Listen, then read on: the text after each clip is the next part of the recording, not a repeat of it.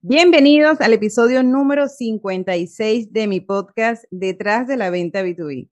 Hoy tengo un invitado muy especial. Su nombre es Daniel Hombrados. Él es economista y es especialista en ventas. Desde el 2017 se dedica a la venta y alquiler de inmuebles en Madrid.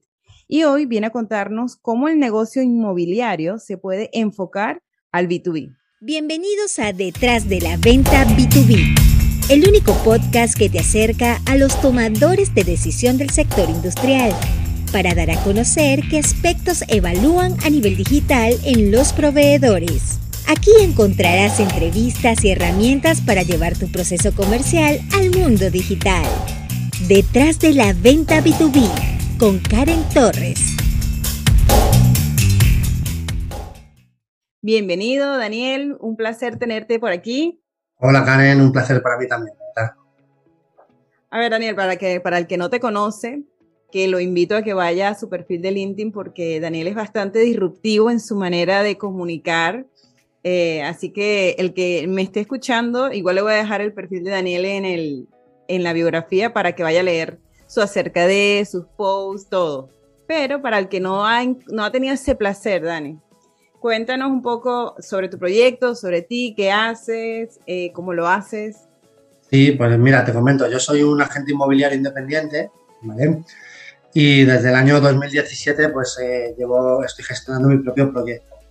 Entonces, la, idea, lo que, lo que yo intento hacer es algo, digamos, diferente a, lo que hacen el, resto de inmobiliarias eh, con las que me he cruzado o en las que he trabajado previamente, ¿no? Entonces, lo que intento dar es un servicio pues bastante cercano y bastante profesional. Y además pues bueno lo que pretendo es que, que la gente conozca un poco el día a día de un sector que, es desconocido y que quizás socialmente eh, la gente lo, tiene un poco como tiene algo de mala reputación entonces bueno eh, es por eso por lo que en LinkedIn pues trato de, acercarlo a la gente. Y también pues eh, de una forma también entretenida y, peculiar, ¿no? De ahí mi, comunicación, mi forma de comunicar disruptiva, que yo creo que llama la atención, pero que, mucha gente entiende y, lo ve con buenos ojos, con lo cual, oye, eso también me, me funciona.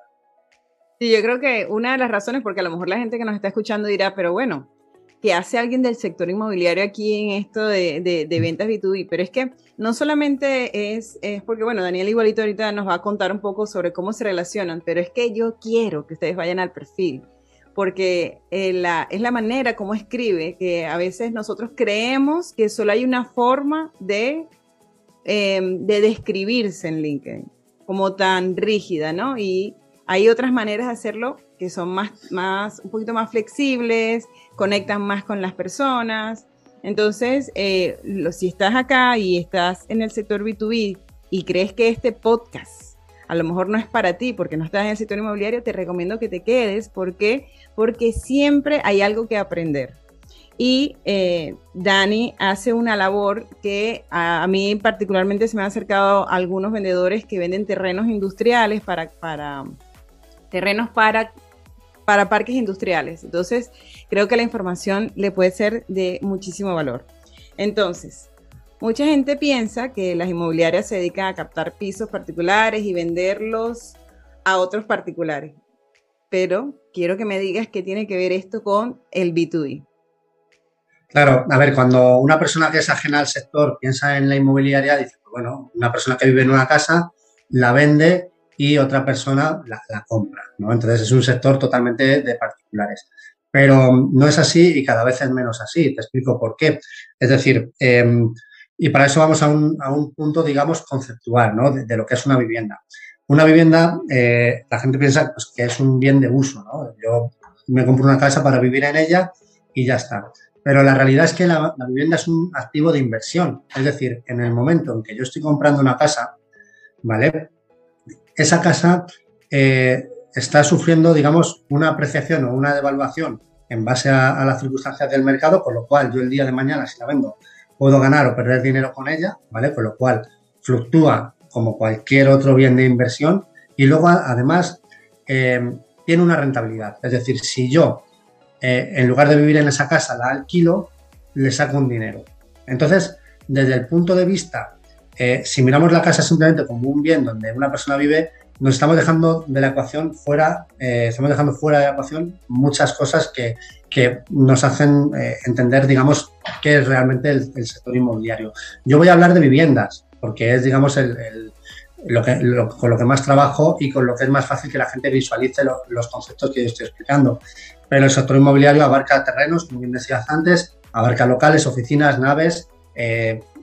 Es, un, es un sector muy amplio, ¿vale? Pero bueno, yo por, resumir y por ser un poco más conciso, iré a, hablar de viviendas. Entonces, ¿qué es lo que ocurre? Que en el momento que la gente se da cuenta de que eh, una vivienda no es un bien de uso, sino que es un bien de inversión, pues eh, empieza a invertir. Entonces, nos encontramos con que hay personajes en el sector inmobiliario que son empresas que se dedican exclusivamente a inversión, pero que son de un tamaño brutal, o sea, espectacularmente grandes, y no estoy hablando de constructoras ni cosas así, sino eh, empresas que se dedican a comprar inmuebles de segunda mano para sacar un, dinero. Y luego hay eh, pequeños inversores que a lo mejor tienen tres o cuatro pisos y que a medida que les va funcionando el negocio, o digamos su modo de inversión, pues crean una pequeña empresa que va, creciendo poquito a poco. Entonces, eh, cada vez este tipo de empresas, que luego además son entidades jurídicas que tienen sus peculiaridades y tienen sus beneficios fiscales o, sus circunstancias fiscales dependiendo de, los países y de la actividad que hagan, porque hay muchísimas actividades distintas, pues van cobrando importancia en el, en el mercado. Entonces, ahí es donde quizás la, el sector inmobiliario también tiene una parte B2B muy, muy importante. ¿no? Entonces, yo lo que hago es, aparte de trabajar con particulares que quieren vender o alquilar su inmueble, pues también trabajo con eh, fondos de inversión que son lo que te decía, empresas que compran inmuebles para vender o para alquilar o para reformar y vender o, lo que sea, ¿no? Para ayudarles en su gestión. ¿Qué es lo que ocurre? Eh, los fondos que son más grandes, ellos ya tienen en su estructura pues toda esta, digamos, parte de comercialización y no necesitan una persona externa que les ayude con eso. Pero a lo mejor un, pequeño inversor o una sociedad pequeñita no tiene un, empleado que se dedique a la captación de inmuebles o, a, la búsqueda de inmuebles para comprar.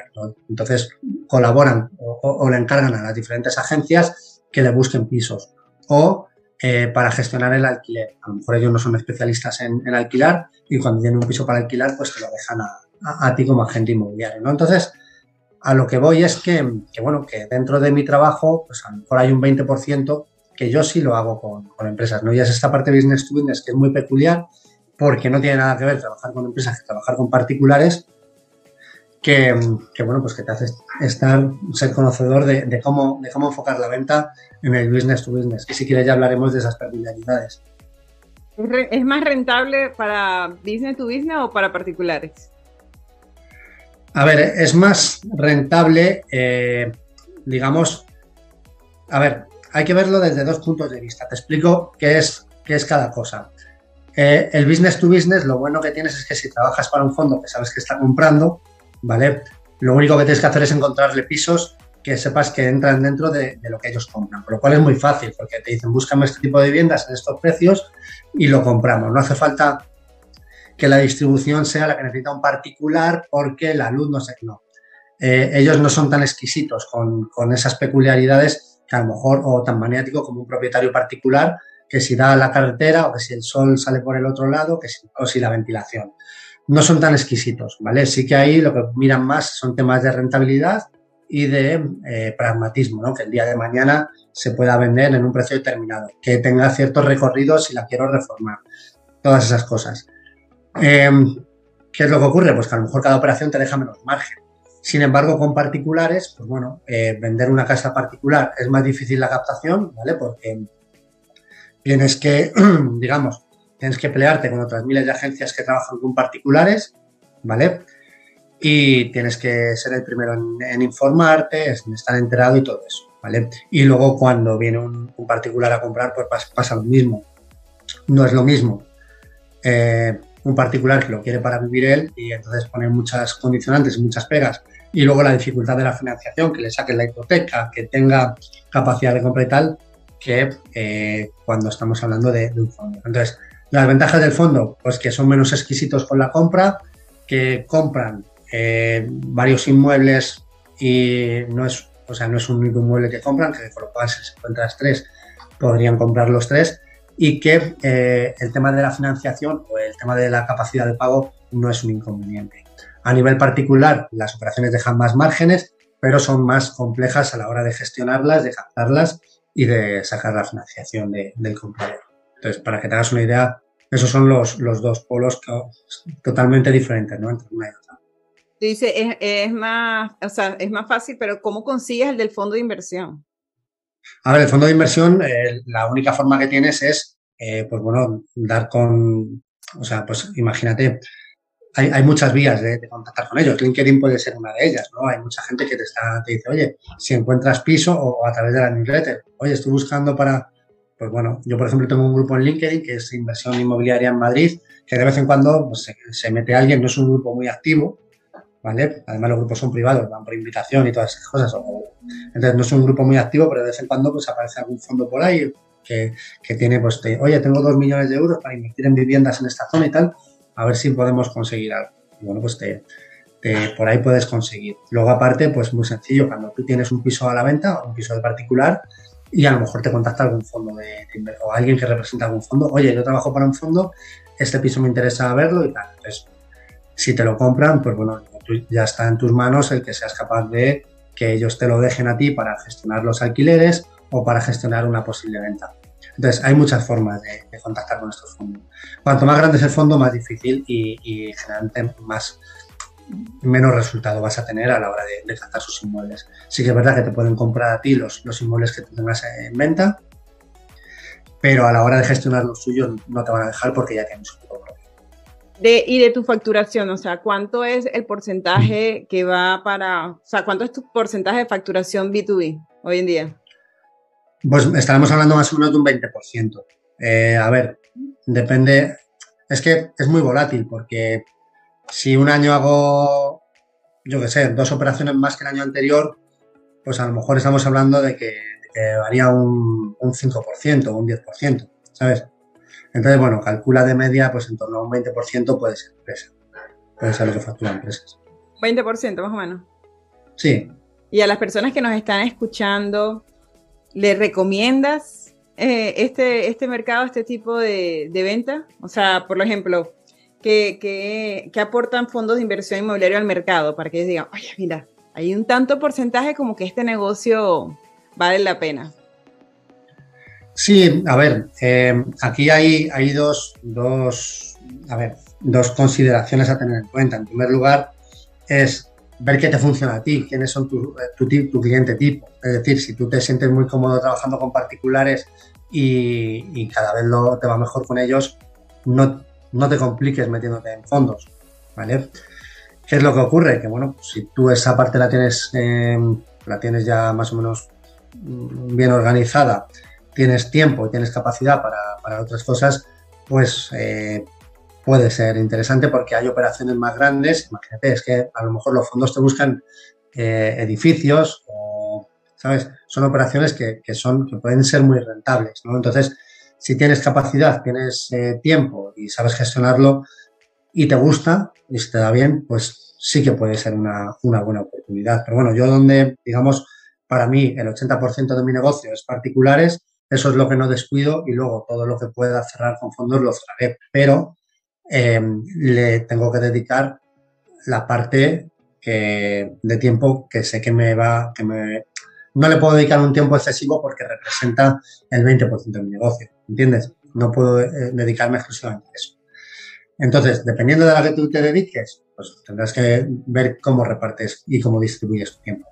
Pero sí, yo creo que es un, sector muy rentable y, que cada vez va a ir a más. Entonces, eh, por ejemplo, una de las cosas buenas que aportan los fondos al mercado es eh, han profesionalizado el alquiler. Por ejemplo, aquí en Madrid, cuando tú hace 10, 15 años querías alquilar un piso, los únicos pisos que había en el mercado eran pisos que eran herencias, que habían fallecido los abuelos y tal cual cogían al día siguiente y los ponían en alquiler. Con lo cual eran pisos que a lo mejor no se habían reformado en 20, 30 años, tenían los muebles estos que se caían a cachos, el típico mueble grande de pared y, las sillas estas que, bailaban. Y entonces, bueno, pues los fondos entran, no es que hagan reformas dependiendo de la zona y de la rentabilidad de los inmuebles, lo que hacen a lo mejor muchas veces un lavado de cara, eh, arreglan cuatro cositas, ponen muebles bonitos y lo sacan al, mercado, aumentan en alquiler. Pero bueno, ya es un trabajo que antes no, se hacía. ¿no? Entonces, eh, al, haber fondos de por medio o empresas que se dedican al tema inmobiliario, se profesionaliza un poco el, tema del sector y, luego entra, entran a raíz de eso muchos modelos de negocio diferentes. Por ejemplo, lo que ahora llaman el flipping, que no es otra cosa que comprar un piso, reformarlo y venderlo. Pues los primeros que empezaron a hacer eso eran empresitas. Bueno, a nivel particular siempre se ha hecho, ¿no? Pero ya cuando esto se ve que hay un recorrido, pues las empresas entran a eso y eso socialmente es muy positivo porque si no, pues barrios que estarían completamente deteriorados, pues ahora pues tienen, digamos, una segunda oportunidad, ¿no? Y bueno, pues se, rehabilitan zonas que antes estaban, que eran decadentes, tienen, una, un papel social muy importante, ¿no? Y quizás quizá estén, tengan, estén criminalizados, ¿no? Desde un punto de vista mediático, gozan de mala reputación, parece que son buitres que lo único que van es a, quedarse con el dinero, ¿no? Pero bueno, eh, cumplen su función y, y bueno, eh, si, no, si no aportasen algo, no, estarían ahí, no funcionarían. ¿Y es, rentable esto de las reformas? O sea, que yo compre un apartamento y le lo saque desde abajo. O sea, ¿de verdad eso mm. es económico hacerlo o es accesible hacerlo y se le saca muy buen dinero? ¿O, o la, la utilidad cuánto puede ser de eso? Bueno, claro, ahí tienes varios, tienes tres condicionantes. Uno es el precio de compra, otro es el coste de la reforma y otro es el precio de venta. Entonces, ahí lo que tú tienes que ver es cuánto te cuesta un piso y una vez reformado, por cuánto lo vas a poder vender. Si una reforma te cuesta, imagínate, por decir un número, 30.000 euros y le quieres sacar algo de beneficio, pues tienes que saber cuál es el precio máximo en el que compras. Entonces, hay zonas donde los pisos tienen mucho recorrido, ¿vale? Porque un piso sin reformar respecto a un, a un piso reformado tiene un margen grande y otras zonas que a lo mejor van más justas. Entonces, hay zonas donde lo que te interesa es comprar, ponerlo bonito y alquilarlo, ¿vale? Y esperar a lo mejor a que en unos años, si el mercado es positivo, se revalorice y si te interesa lo mantienes y si no lo vendes. Y hay zonas donde directamente compras un inmueble, le haces una reforma con un diseño actual y probablemente sí tengas recorrido. Pero claro, tienes que eh, saber bien en qué precio estás comprando y en qué precio puedes, puedes vender. Y luego tener el, proceso de la reforma muy controlado. Si tú eres una persona que no entiende de reformas o que, no, o que todo eso te lo hace un equipo externo y tal, pues ahí pierdes un poco de control sobre lo que te puede costar la reforma. Te pueden hacer un presupuesto, pero si luego salen problemas, yo qué sé, los yaques estos que llaman, ¿no? Ya que estamos, vamos a hacer esto, ya que estamos. Ay, los pues yaques, yo decía que era eso. Claro, no, no, lo llaman los yaques. Eh, ya que estamos, cambiamos esto, ya que estamos. Y es verdad, porque claro, ya que estás haciendo la reforma, las cosas que no están bien, pues merece la pena hacerlas. claro, también tienes que jugar un poco con el presupuesto. Y si hay una partida que está aprobada para una cosa y resulta que hay un trabajo adicional, eso es como los hermanos Scott, no sé si has visto el programa. Tienen un presupuesto, pero justo cuando se ponen a picar ven que hay que hacer un trabajo adicional que no, que no contaban con ello. Pues a veces pasan esas cosas y los presupuestos se, se alteran y se, y se desvirtúan en base a, la realidad, ¿no? Cuando ya te metes en, en, harina, como se dice normalmente. Ok, ok, entonces, no, porque es que a veces la gente lo ve como, bueno, una oportunidad de negocio también y, y bueno, a ver qué tan rentable era. ¿Cuál, ¿Cuál crees que sea la tendencia del mercado en este momento? A ver, ahora hay una tendencia bastante, bastante positiva llevamos desde, desde el año 2016, 2017, los pisos que ahí, digamos, en el 2015 era cuando más o menos habían tocado fondo, llevamos una tendencia de, recuperación. Hay zonas que incluso han recuperado los precios de, antes de, la burbuja inmobiliaria, como en el 2007. Entonces, tuvimos durante la pandemia, se paralizó toda la actividad, tuvimos un, frenazo, pero ahora ya se ha recuperado. ¿Qué es lo que ocurre? Eh, bueno, la, inversión inmobiliaria tiene unas rentabilidades altas, los activos inmobiliarios se están revalorizando, con lo cual, pues bueno, hay gente de todo el mundo que tiene eh, algo de dinero, de liquidez o que está dispuesto a invertir, pues ve el sector inmobiliario como un sector bastante interesante. Eh, piensa que, por ejemplo, las inversiones alternativas eh, son muy volátiles, las bolsas han caído mucho, algunas acciones se han recuperado, otras han, subido, pero otras han caído, con lo cual eh, los mercados de valores no, no, digamos, no dan tanta garantía como, puede ser, el sector inmobiliario. Los tipos de interés son muy bajos, con lo cual tener el dinero parado no es una, no es una alternativa real. Y bueno, ahora, por ejemplo, los, el, Bitcoin y todos, todo este de, de, la, de, las monedas descentralizadas y todo esto pueden ser inversiones alternativas bastante curiosas, pero no, no son para todo el mundo, ¿no? Con lo cual, pues bueno, mientras la situación macroeconómica mundial esté así, el sector inmobiliario es un sector que, es bastante potente. Ahora bien, puede haber un frenazo, puede haber muchos factores que, hagan que, se frene a largo plazo. Eh, por ejemplo, pues bueno, se están barajando subidas de tipo de interés que todavía están bajos, pero en el momento que los tipos de interés suban, pues eh, claro, las hipotecas serán más caras, eh, mucha gente pues no tendrá tanta facilidad de acceso al crédito y en el momento que no se pueda acceder a, la compra de vivienda, pues los precios bajarán. Pero bueno, eh, mientras las ciudades como Madrid, como Barcelona, Bilbao, Valencia, eh, sigan atrayendo gente para vivir, el mercado de alquiler seguirá funcionando. Con lo cual, bueno, es un sector que, a día de hoy goza de buena salud.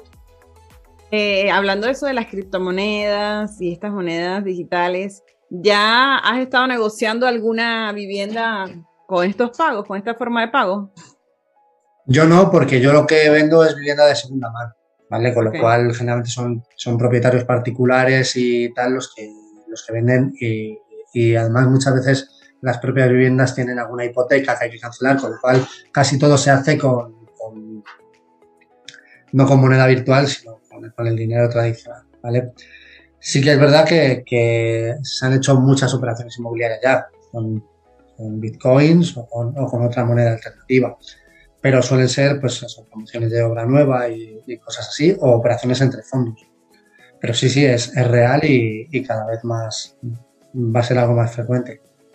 A ver, ¿qué otro tipo de empresas eh, tú crees que participen en operaciones inmobiliarias? Pues es que esa es una pregunta muy interesante porque es que, eh, claro, en una operación inmobiliaria eh, no te imaginas la cantidad de empresas que, intervienen. Es decir, estamos hablando, por ejemplo, de gestorías, ¿vale? Todo todos los trámites burocráticos de, una, de una compraventa. Estamos hablando de bancos, estamos hablando de empresas de tasación, estamos hablando de notarios, estamos hablando arquitectos, reformistas, empresas de, suministros de agua, luz, gas, em, luego empresas de decoración, eh, se me olvidan muchas, se me olvidan muchas cosas, pero vamos, eh, para que te hagas una idea, es decir, eh, cualquier portales inmobiliarios, por ejemplo, que también son otras empresas con las que yo trabajo.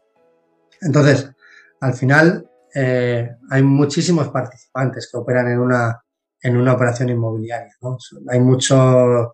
Entonces, es un, lo, bueno de, de, ese sector es eso, ¿no? Que puedes enfocar tu actividad comercial o tu actividad económica desde una parte muy concreta. De hecho, cada vez ahora con el tema de, las, de, la, de la economía digital, lo que llaman el PropTech, que es bueno, pues, eh, la tecnología aplicada al mercado inmobiliario, hay muchísimas eh, empresas que están dándole una vuelta al sector, ¿no? renovándolo desde algún punto de vista. Por ejemplo, hay, hay una persona en LinkedIn que, que se dedica a hacer renders. El render es como una sabes lo que es, ¿no? Es como una fotografía. Mi trabaja en diseño interior.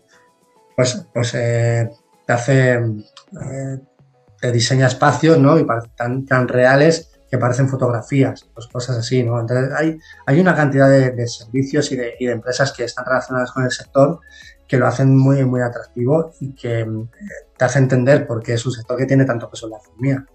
Mm.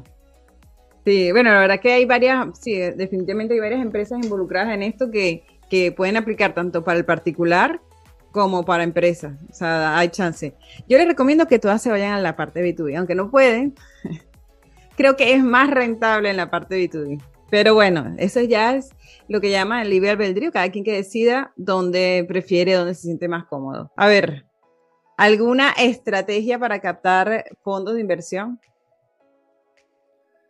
A ver, eh, sí, por supuesto. Eh, bueno, lo primero es intentar eh, que sean fondos de inversión que, que, no tienen una, digamos, una estructura comercial propia, ¿vale? Porque si hablo desde el punto de vista de una agencia inmobiliaria, ¿vale?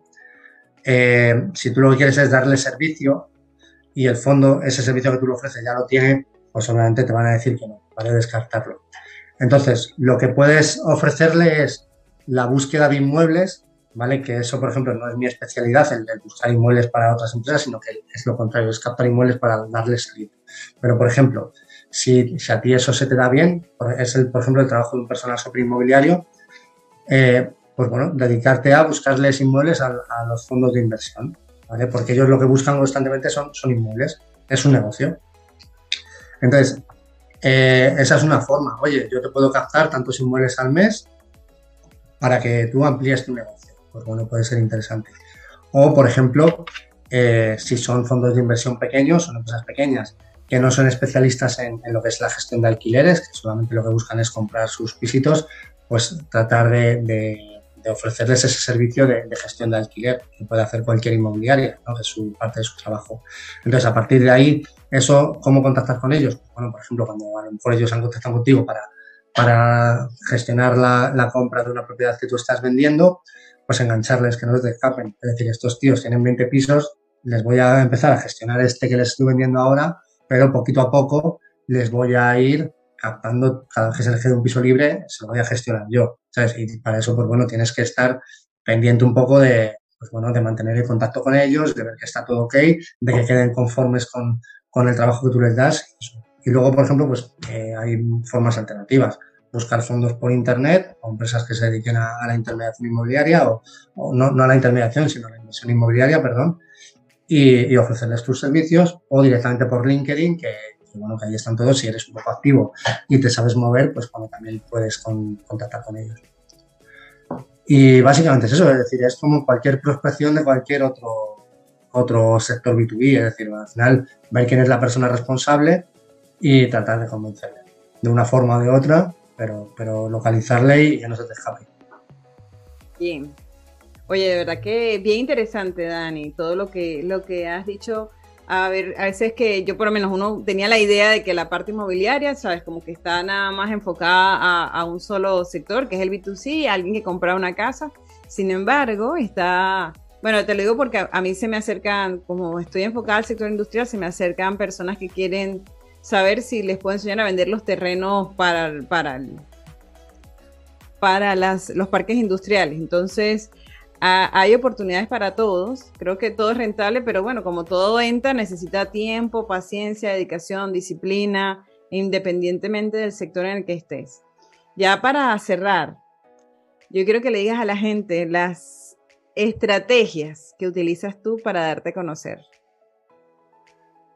Bueno, a ver, yo por ejemplo siempre, siempre lo comento, ¿no?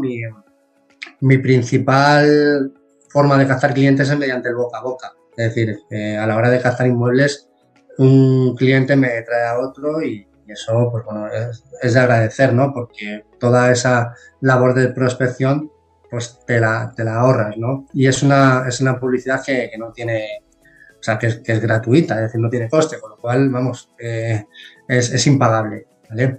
Aparte, ¿cómo capto yo inmuebles? Pues bueno, lo, que hago es eh, siempre pues, eh, estar muy, muy enfocado en el negocio, es decir, yo tengo una red de colaboración muy bien trabajada, por ejemplo, trabajo con administradores de fincas, trabajo con eh, intermediarios financieros, trabajo con, con, conserjes, entonces siempre estoy pendiente ¿no? de, oye, ¿qué, ¿qué, inmuebles hay por aquí, quién quiere vender pisos, qué, qué es lo que se puede hacer y a partir de ahí, pues siempre a mí me salen, me salen propiedades para vender.